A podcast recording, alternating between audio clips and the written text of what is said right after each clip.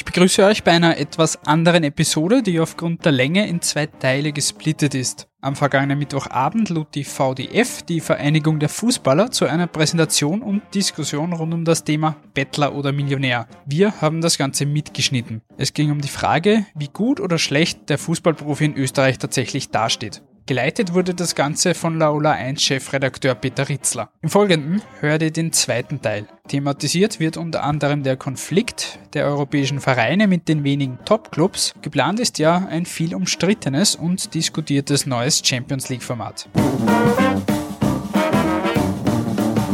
Der Kuriersport Podcast. Ein wenig Sport für zwischendurch. Von und mit der Kuriersportredaktion und Moderator Stefan Berndl. Wir haben aktuellen Spieler vom Wolfsberger AC, den Michael Lindl bei uns. Wir haben den Bernhard Achitz, leitenden Sekretär vom ÖGB bei uns. Den Bundesliga-Vorstand Christian Ebenbauer. Wir haben den Manuel Ortlechner, Player Hunter, soziale, äh, Fußballernetzwerk bei uns, ehemaligen Spieler Austria Ried. Man kennt ihn und es freut uns ganz besonders, dass aus Prag Andreas Ivanschitz zu uns gekommen ist. Vielleicht verrät er uns dann noch, wie es bei ihm weitergeht, wenn er wieder nach Österreich zurückkommt. Ich glaube, er wird den Fußball erhalten bleiben. Zumindest was er uns im ersten Teil erzählt hat, waren sehr viel spannende Ansätze da. Also ein Mann wie Andreas Ivanschitz würde uns sehr gut tun, auch nach seiner aktiven Karriere.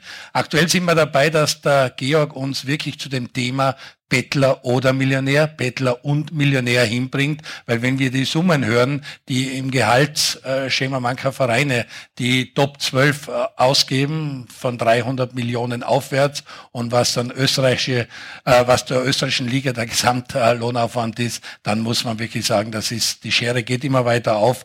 Bitte kurz, du warst in Madrid, die Clubs haben sich getroffen, die Vereinigung ECA auf Deutsch gesagt, der du als vorstehst oder wo praktisch der große Macher bist. Äh, lass uns ein bisschen einblicken in den internationalen Vergleich Gehaltsschema. Also wie schon angesprochen, das äh, äh, Gehaltsschema in Europa ist natürlich äh, fast unvorstellbar. Wir haben jetzt nur die, die vierte Kategorie mit den absoluten Top-Clubs, mit diesen zwölf Clubs.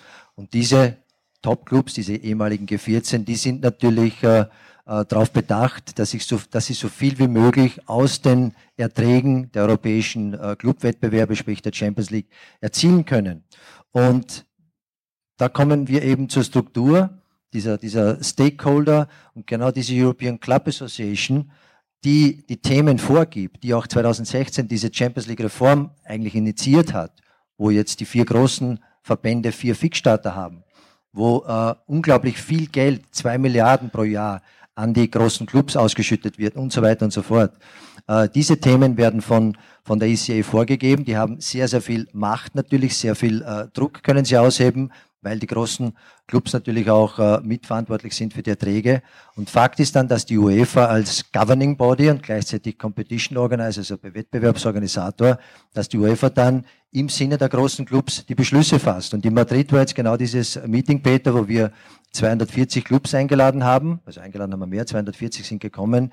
Äh, das größte Clubtreffen überhaupt, ist jetzt bis jetzt noch nicht geschafft, mit ihren Mitgliedern äh, das zu erreichen. Und da, dort war die, die unglaubliche Rückmeldung, die einstimmige Rückmeldung, dass die Clubs diese sogenannte Reform, die jetzt in den Medien diskutiert wird, diese von Christian angesprochene de facto Liga, eigentlich überhaupt nicht wollen. Und da waren große Clubs dabei, wie Lazio, wie Torino, wie Valencia, wie Bayer Leverkusen und Co. Dort war eine einstimmige Ablehnung dieser neu vorgeschlagenen Liga von der ECA. Und dann sieht man auch dieses Strukturproblem. Die European Club Association wird dominiert von den großen 14 Clubs. Äh, einige Clubs sind Mitglieder, wie auch äh, die hier angeführten Austria Red Bull Rapid und Sturm ist, ist außerordentliches Mitglied. Und Fakt ist, dass es dort aus unserer Sicht eine unglaubliche Regierungskrise, eine Governance Crisis gibt, weil wenige Clubs über die Köpfe von über 1000 Clubs, die in Europa bestehen, hinweg entscheiden. Die Basis will diese geschlossene Liga nicht. Die großen Clubs wollen das natürlich, um die künftigen Erträge so, so weit wie möglich zu sichern. Und die wollen auch die von dir, Christian, angesprochene, derzeit noch geheime Struktur so gestalten der Champions League, dass idealerweise 20 Clubs dort fix pro Jahr drinnen bleiben, dass nur vier Clubs relegiert werden und was wir jetzt gehört haben, dass nur vier Clubs aus den nationalen Meisterschaften hinzukommen können. Also wenn man sich das vorstellt, 20 Clubs jedes Jahr in der Champions League fix und dann also eine pyramidale Struktur, dann hat das mit unserem Verständnis und auch mit dem Verständnis der vielen Clubs äh, mit dem Fußball nichts mehr zu tun. Wir wollen, dass die nationale Meisterschaft in allen Verbänden Europas ihre Wertigkeit behält, indem der, der Meister die Qualifikation für die Champions League spielt und dann eben, äh, so wie es derzeit der Fall ist, für die Bewerbe Europa League 1 und für die künftige Europa League 2. Äh, ich Kann ich ganz kurz eingrätschen ja. und äh, als Generalsekretär der Europäischen Club Association sprichst du natürlich für viele Länder und für viele Ligen. Christian, du warst auch in Madrid als Vorstand der Bundesliga. Was hast du mitgenommen? Was hat dich am meisten erschreckt? Oder was siehst du eigentlich positiv? Also es war sehr interessant, vor allem der Vortrag vom äh, spanischen Präsidenten, vom Herrn de Bas, war großartig, weil er das Ganze im Vergleich gesetzt hat, was aus unserer Sicht äh, von wesentlich ist, nämlich die, der Konkurrenzkampf gerade bei den Erlösen, was betrifft, dass die UEFA-Bewerbe ja klassisch in Konkurrenzkampf sind mit den heimischen Ligen. Der Kuchen ist immer gleich groß und es geht darum, wie er verteilt wird. Und man sieht anhand der letztjährigen Zahlen, da waren mehrere Beispiele, sowohl die Big Five Ligen als auch kleinere Ligen, äh, dass die UEFA-Bewerbe überproportional dazu gewinnen, äh, also die Medienerlöse abschöpfen, während die heimischen Ligen verlieren. Und das ist einfach eine Tendenz, die natürlich immer schwieriger wird, weil wenn das Interesse größer wird, wird es für die heimischen Ligen immer schwieriger. Und deswegen ist dieser Punkt, den der Georg gesagt hat, auch so wichtig, dass man eben einfach dieses offene, die heimischen Ligen muss, es ist einfach, es gibt keine Breite unter der Spitze, sei es jetzt vom Amateur im Profifußball und genauso vom nationalen in den internationalen Fußball. Und das muss bedacht werden, dass auch die, dass eben die Clubbewerber, die UEFA-Clubbewerber von den heimischen Bewerben gefüttert werden müssen und deswegen ein direkter Einstieg möglich sein muss. Und der zweite wesentliche Punkt, den ich einfach mitgenommen habe, ist der, wenn die Pläne so kommen oder so geplant sind, wie sie, wie sie kolportiert werden, dass es einfach wesentlich ist, äh, dass die Terminpläne äh, geschützt werden und dass die Ligen, die heimischen Ligen, einfach die Wochenendspieltermine weiterhin für sich haben, weil es kann nicht sein, dass plötzlich die Champions League Spiele am Wochenende stattfinden und das ist jetzt egal, ob es das Semifinale oder, oder ein Gruppenspiel ist. Äh, es ist schon das Champions League Finale, nimmt das schönste, ein schönes Wochenende im Mai weg und wir alle kämpfen mit Terminen. Und dann der letzte Punkt, hat der Georg auch schon angesprochen, ist natürlich die Geldverteilung, die aber immer schwierig ist. Das ist immer die Frage, wo wird das Geld eingenommen und wie wird es da verteilt. Da geht es um Solidarität. Ich nehme mit, dass für die österreichische Liga natürlich der Termin sehr, sehr wichtig ist, weil es auch um Zuschauer geht, weil man zuschauerfreundliche Termine haben will, um die erste Liga und die zweite Liga spielen zu lassen. Und Georg, du hast ja auch schon in diversen Interviews gesagt, dass Wochenende gehört den nationalen Ligen. Da kämpft sie auch massiv dafür, dass das nicht angegriffen wird. Also nach dem letzten Stand ist es jetzt so, das haben wir heute Vormittag von der UEFA gehört, werden die Wochenendtermine nicht mehr angegriffen. Das heißt, unser, unsere Arbeit hat schon gefruchtet. Äh, das, das Thema hat mir jetzt zurückgezogen. Nur kurz zum, zum uh, Orti, was er vorher gesagt hat, mit, mit Leicester würde es mit der Champions League Reform nicht mehr geben, mit dem uh, Post-24-Format. Und Christian, was du gesagt hast, da, wir werden es nicht zulassen. Also es, es, wir werden da wirklich europaweit eine, eine Revolution, würden wir starten, wenn, wenn die ECA und Andrea Agnelli war gestern, gestern auch dabei in Madrid. Der hat es dann gemerkt, dass da eine Welle entsteht, wo er dann kurz seine Stellungnahme abgegeben hat, aber die war sehr, sehr freundlich. Er wollte was anderes sagen. Aber Fakt ist, man wird jetzt hoffentlich auch in der ECA merken und auch in der UEFA, dass man nicht gegen, gegen die Basis arbeiten kann, sprich gegen die tausend Vereine. Und ich rede noch nicht von den vielen, vielen Fans. Wir haben jetzt auch die, die Fanorganisationen Europas gestern dabei gehabt. Also wenn wir dann über die Clubs und über die Fanorganisationen dann auch noch den Fan mobilisieren in ganz Europa, der das ganze Spektakel, dieses Milliardenspektakel finanziert, dann sollten die Herrschaften, die da oben relativ äh, die Bodenhaftung verloren haben, sollten die dann beginnen, ein bisschen umzudenken. Nur ganz kurz, das sind wir, 36 Ligen, wir wachsen kontinuierlich. Wie gesagt, als, als Gründungsmitglied waren wir 14, äh, im Herbst kommen die Jungen dazu, also wir äh, nehmen ständig zu. Ganz kurz nur, das sind Zahlen aus dem Jahr 2016 von der UEFA. Wir reden von einem mittlerweile, schätze ich, 25 Milliarden Business. Das darf man nicht vergessen. Und da ist es so, und wenn die UEFA diese Zahlen quasi veröffentlicht in ihrem Benchmark Report, die besagt, und jetzt stellen wir uns vor, von diesen über 1000 Clubs verdienen die zwölf größten Clubs, die wir vorher gesehen haben, die verdienen vom gesamten Kuchen der Marketing- und Sponsoring-Einnahmen in Europa. Das müssen wir jetzt vorstellen, einen Riesenkuchen von 100 Prozent. Und davon verdienen die Top 12, die zwölf größten Clubs, 39 Prozent.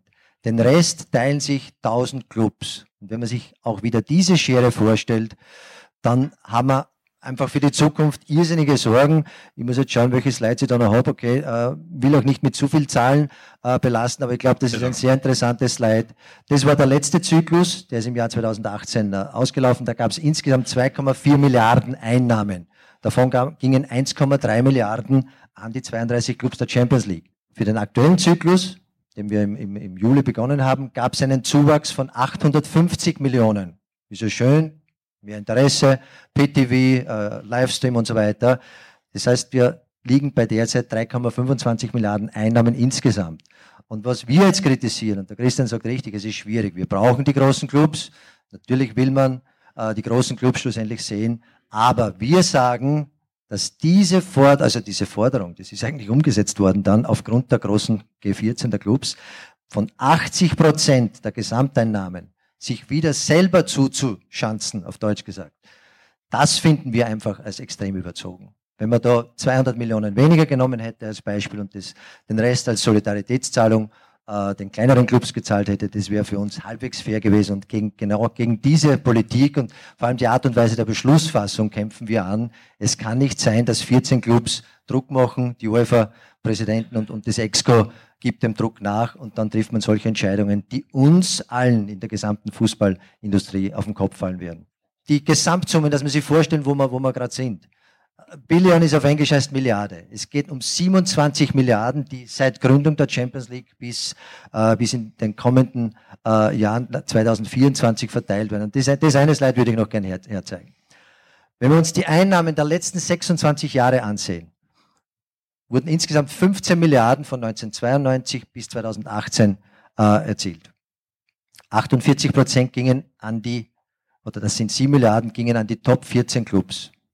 Und jetzt hochgerechnet mit den aktuellen Zahlen, nimmt man in den kommenden sechs Jahren 12 Milliarden ein.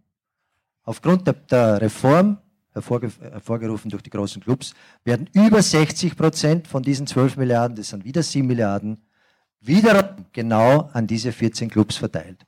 Und ich glaube, Peter, jetzt ist, ich hätte noch einige interessante Slides, damit können wir jetzt, das lassen wir so im Raum stehen, nur damit wir wissen, wo die Entwicklung hingeht und wo wir alle gemeinsam eigentlich ankämpfen sollten.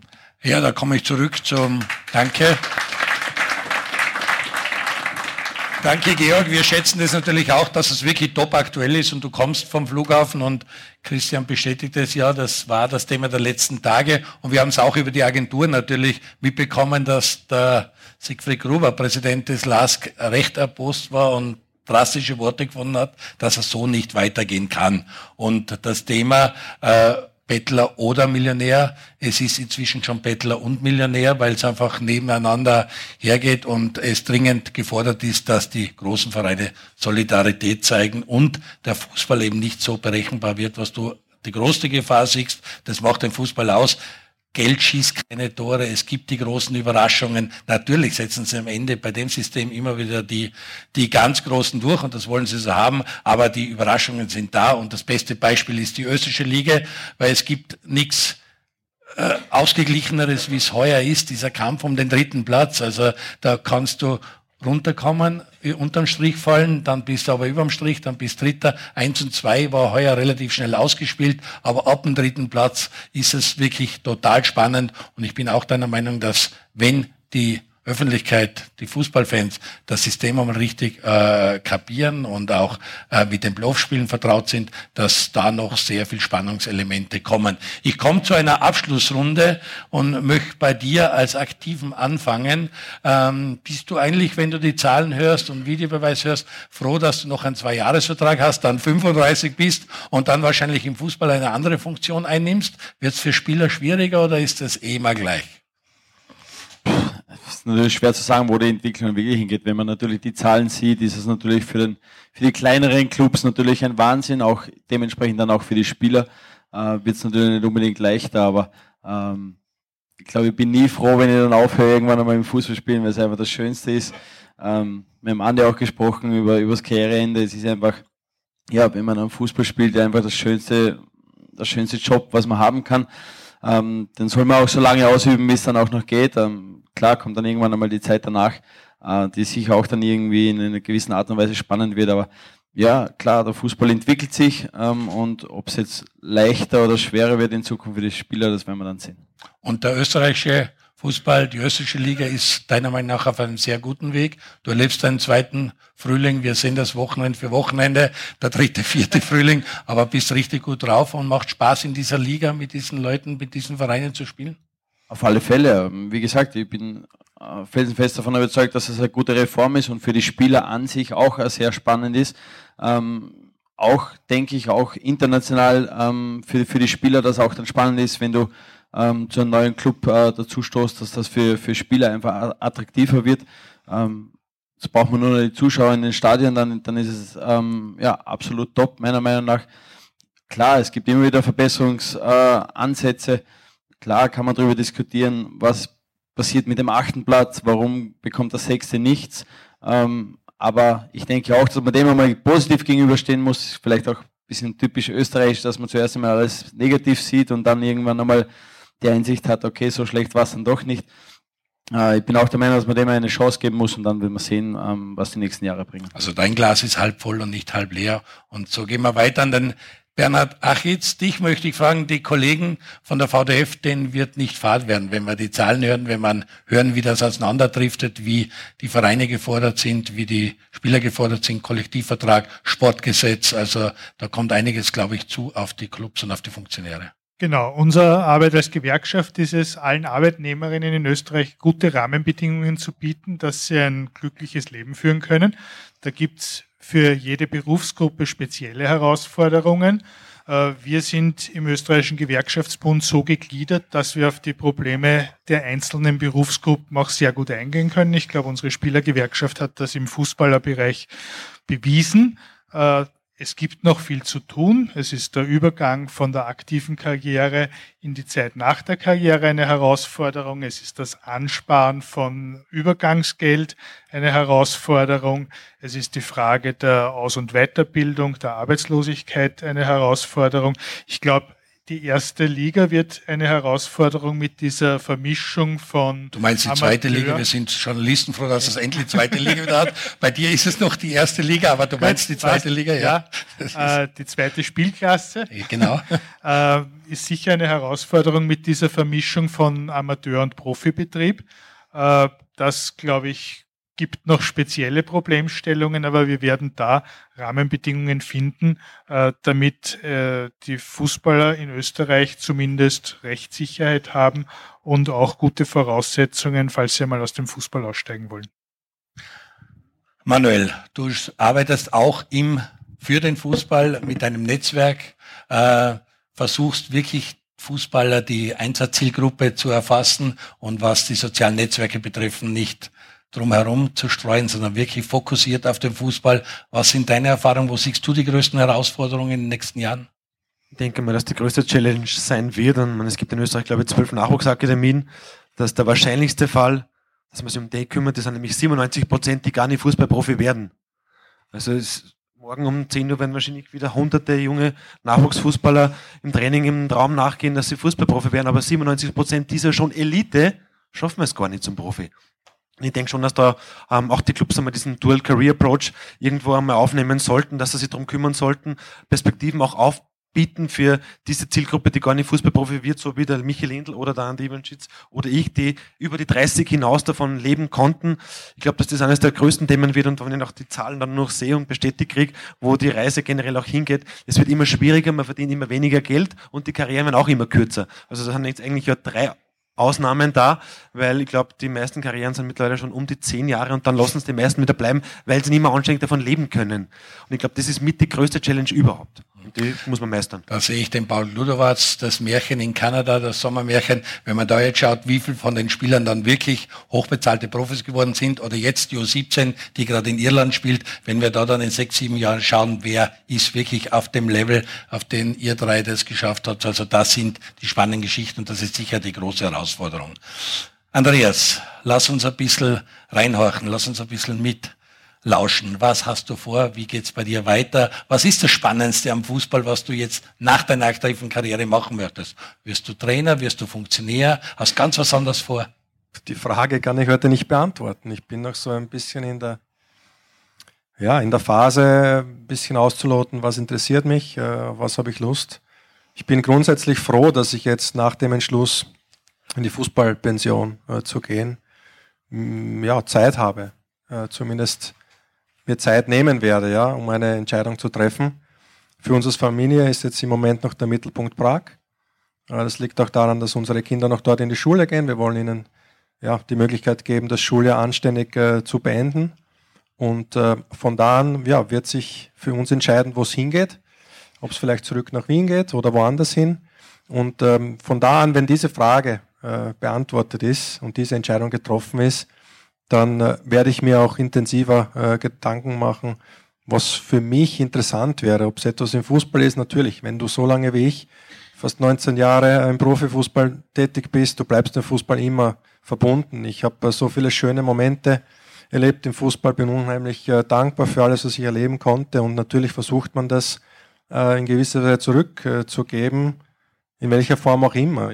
Der Ort jetzt hat ein Riesenthema angesprochen, Nachwuchs, Nachwuchsfußballer, was eigentlich unsere Zukunft ist oder die Zukunft des Fußballs. Vielleicht ist das etwas, eventuell auch ähm, ja, in anderen Bereichen im Sport. Man wird sehen, aber ich kann dir da leider noch nichts sagen. Im Moment genieße ich einfach die Zeit. Es ist der Orte kann es bestätigen, man hat als Fußballer schon trainingsfreie Tage, aber trotzdem ist man so irgendwie in der Blase drinnen und, und trainiert, kommt nach Hause, trainiert. Ich habe jetzt drei Kinder, ich bin unheimlich froh, dass ich jetzt auch mal an den Wochenenden etwas mit den Kindern unternehmen kann, mir die Fußballspiele meiner Kinder anschauen kann, bei Schulvorführungen einmal dabei sein zu können. Also das ist im Moment für mich Luxus pur, diese Zeit zu haben und die möchte ich mir noch die nächsten Monate nehmen und ähm, um ein bisschen auch der Familie, auch meiner Frau zurückgeben zu können, weil die war ja äh, in meinen Auslandsstationen immer der wichtigste Rückhalt und extrem wichtig für mich. Also da versuche ich jetzt einfach in erster Linie viel zurückzugeben. Klingt sehr entspannt, klingt sehr positiv. Mögest du den richtigen Weg einschlagen und finden, das wünschen wir dir. Danke dafür. Äh, Georg, ähm, da sind sehr viele Vertreter von Vereinen da, da sind Funktionäre, da sind Spieler da, da sind Journalisten da. Was gibst du Österreich mit? Was muss Österreich aufpassen, wenn du jetzt das vergleichst mit anderen Ligen und wenn du deine 36 Länder unter einem Dach hast? Ist Österreich gut aufgestellt? Ist Österreich gerüstet? Der österreichische Fußball, die österreichische Liga? Bin immer sehr, sehr stolz auf internationaler Ebene, wenn ich berichten darf, dass wir vor jetzt mehr als zehn Jahren mit der VDF den äh, Kollektivvertrag ausverhandelt haben und erfolgreich. Es gibt sehr, sehr viele Länder, wo man äh, so ein Niveau, wie es wir in Österreich haben, nicht hat. Also darauf kann man aufbauen. Wenn ihr jetzt zugehört habt, da, da ist einiges äh, in guter Bewegung. Und äh, mit, mit äh, äh, Ex-Profis jetzt, wenn die im Fußball erhalten bleiben, vielleicht noch manche dazukommen und sich dann um den Nachwuchs kümmern, das ist nach wie vor das, das wichtigste Potenzial. Wir wollen nicht nur jetzt diese, diese Milliardenthemen abarbeiten, sondern auch um die Nachhaltigkeit uns annehmen. Was heißt es, Akademien zu haben, äh, duale Ausbildung und so weiter. Also es gibt so viele Themen, die anstehen, wo man vielleicht wirklich irgendwann sagen müsste, wenn die Großen eine Super League wollen, dann sollen es gehen, dann sollen sie ihre eigene, ihren eigenen Zirkus veranstalten, wie das der, der Kollege von Real Madrid immer sagt, wir machen Zirkus, dann macht's Zirkus, aber lasst uns Fußball spielen, so wie wir ihn kennen, ein bisschen zurück zu den Wurzeln, zu den Werten und das wünsche ich mir europaweit und ganz speziell also auch für, für den österreichischen Fußball. Mhm. Madrid ist abgeschlossen, Madrid ist vorbei, Madrid muss nachbearbeitet, aufgearbeitet werden. Was ist das nächste große Treffen oder wo ist der nächste große, äh, das nächste große Meeting, wo es ans Eingemachte geht? Also wir haben jetzt wirklich eine, eine Bewegung losgelöst. Ich kriege pausenlos Mails rein, ob, ob Leverkusen und Co. Wir haben jetzt einen Aufsichtsrat nächste Woche in, in, äh, in Warschau dann werden wir uns schon perspektivisch Richtung Herbst hinbewegen. Wir wollen noch einmal ein so ein Treffen organisieren. Das ist jetzt schon konkret in Planung. Wir haben am 18. Oktober unsere Hauptversammlung. Davor werden wir die Clubs wieder einladen, wahrscheinlich mit der Premier League gemeinsam, Tottenham Stadion oder so.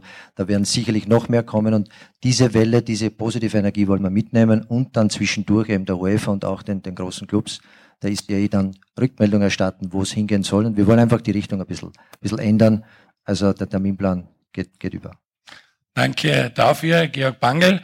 Äh, Christian, Ebenbauer, ich gebe dir das Schlusswort und äh, möchte äh, bitten, es gibt ein paar so Dinge, die jetzt noch auf uns zukommen mit den Playoff-Spielen. Es war das Cup-Finale mit 1. Mai. Es schaut da hinten raus sehr gedrängt aus. Äh, Wird es da Entflechtungen geben? Wird man irgendwas umstellen? Gibt schon ein paar Dinge, die dir vorschweben, was wir nächstes oder übernächstes Jahr vielleicht anders machen, um die Ligareform nochmal ins Spiel zu bringen? Ja, wir sind schon am Nachdenken, aber kann ich jetzt noch nicht verraten. Das Einzige, was ich sagen kann, die Entflechtung jetzt bei den Playoff-Spielen, die ist nächstes Jahr naturgegeben, dass es möglich ist, dass man die spielfreien Tage hat. Das war heuer nicht anders möglich und es wird auch nicht möglich sein, das zu ändern, weil es einfach äh, das Nationalteam oder der FIFA-Abstelltermin dann folgt.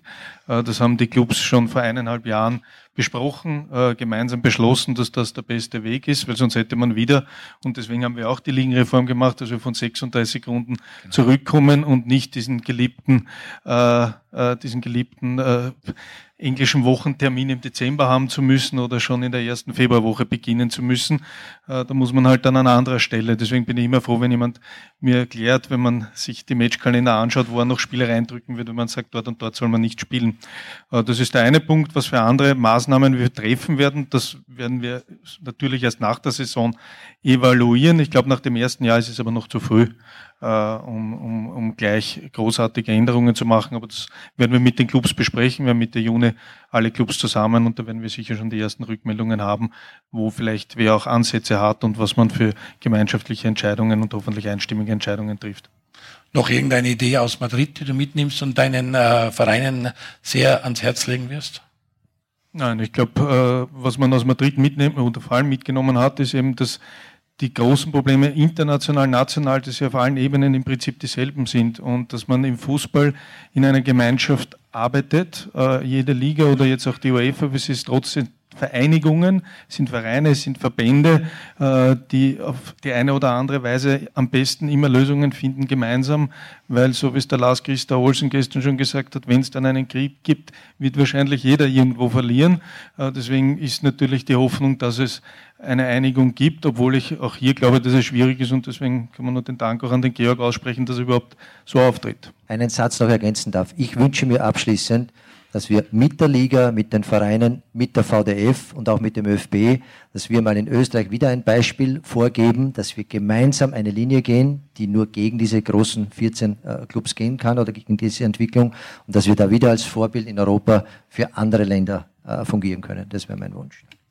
Gut, ich bedanke mich beim Podium, bei Michael Lindl, bei Bernhard Achitz, beim Christian Ebenbauer, beim Georg Pangel, Andreas Iwanschitz und Manuel Ortlechner, dass Sie uns zur Verfügung gestanden sind. Sehr interessante Diskussion. Ich bedanke mich bei Gernot Baumgartner und bin schon gespannt, was der Rest des Fragebogens ergibt, welche Themen wir nächstes Mal anschneiden. Jedenfalls die Gehaltsstruktur, Videoreferé und äh, Ligareform war sehr interessant, war sehr spannend. Das war es mit dem zweiten Teil des VDF Talks zum Thema Bettler oder Millionär. Solltet ihr Teil 1 noch nicht gehört haben, sei euch dieser ebenfalls ans Herz gelegt und in der Beschreibung verlinkt. Dort geht es um die Lage der österreichischen Fußballer, die Ligenreform und den Videobeweis. Damit bedanke ich mich fürs Zuhören und bis zum nächsten Mal. Ciao.